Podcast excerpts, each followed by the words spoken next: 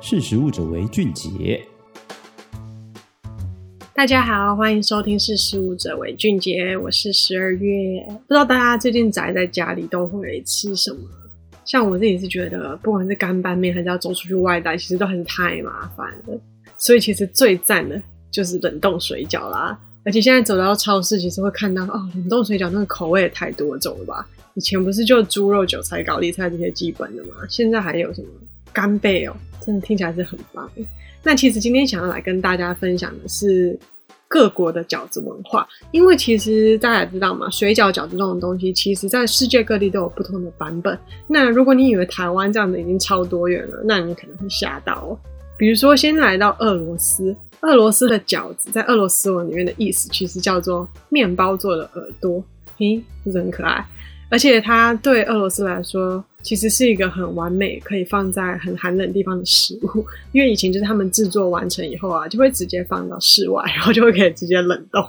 所以等于是台湾的冰箱吧。而且他们的这个肉馅啊，因为外面其实包着一个面皮，不是直接的肉放在那边，所以也比较不会吸引野生动物，对他们来说非常的理想。如果说，诶，台湾好像有很多种内馅，对不对？No no no no no，俄罗斯真的是才是厉害。他们有熊肉啊、鸡肉啊、麋鹿肉啊、驯鹿肉啊、鹅肉啊，诶，还会包像马铃薯、高丽菜那些啦。反正就是他们就是会搭配各种的肉，而且通常常常是混在一起的，不像台湾可能是单一的牛肉、单一的猪肉的饺子这样子。而且啊，比较特别的是，其实他们有个文化是，他们里面的饺子会依据包了不同的东西，有不同的祝福。比如说，如果你吃到包面团的饺子，它就是象征是快乐；那包胡椒的象征的是爱情；包砂糖的又象征了成功啊、顺遂。然后还会有就是像是包钱币的，这个应该是比较有听说过啦，是个传说，就是它是象征钱财，所以这个是非常的特别。而且你是不是在台湾，我们吃水饺其实有两盘？OK，我自己觉得有两盘，就是有沾酱油的，然后也有沾醋的。那其实，在俄罗斯他们会去沾比较沾常沾那个乳制品，比如说酸奶啊。那这个其实觉得听起来是会感觉就是哦，那其实就是蛮像意大利面嘛。那如果你今天有一天有幸来到俄罗斯，去他们的超市，那你会看到四种主要的俄罗斯饺子。第一种呢，就是最一般的俄国饺子。那它就是刚刚讲的叫做面包的耳朵的这种饺子，它还蛮小颗的，那是比较基本款，就是以牛、猪、羊为主。那它常常会加美美奶滋啊、番茄酱啊、酸奶油啊，就是还不错，会比较像台湾我们平常吃到的饺子。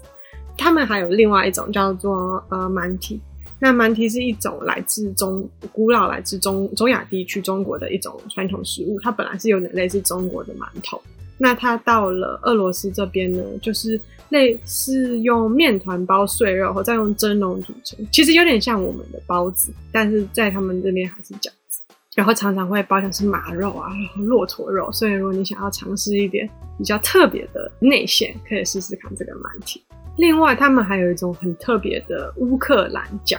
它这个乌克兰饺呢，有可能是包甜的内馅，比如说莓果或者是奶渣。然后它会再搭配这个砂糖或者是果酱去吃。那如果它是咸的，就是绞肉或者是菇类，然后会搭配酸酸奶油会会奶油。这个听起来比较像甜点，而且它其实如果你去看照片的话，它那个粉红粉红的一颗饺子是长得很可爱。那最后一种，我觉得也是会觉得，哎，这是这哪味的饺子？它叫做卡里饺。那它是来自他们那个乔治亚的一种饺子，它有点像是我们的小笼包，但是它真的很巨大，所以我如果是我，我应该会叫它大笼包。里面也是包绞肉嘛，然后会加入一些新香料啊，比如说蒜头、洋葱、胡椒、香菜，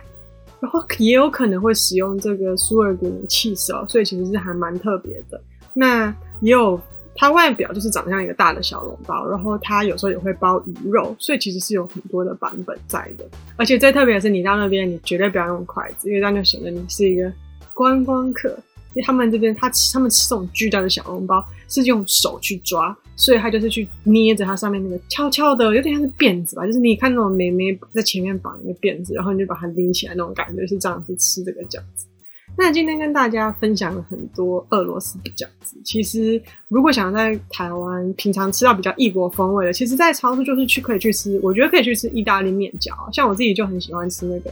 我真的很喜欢吃意大利面饺，它叫 ravioli。然后我以前喜欢到，我觉得我有第一个儿子要叫 ravioli，就是它通常都是包那个瑞克达起司跟菠菜嘛。然后它那个那个就味道就是很融合，然后你在外面，你看你要再沾什么酱，你可以就是再去沾奶油酱，然后就是它虽然是意大利面，但它又是饺子又有肉馅，你就会觉得，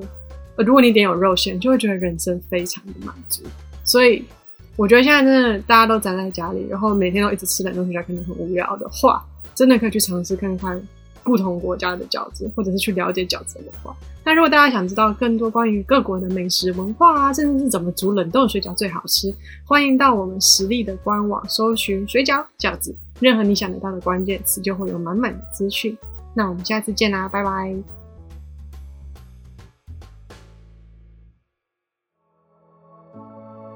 识食物者为俊杰。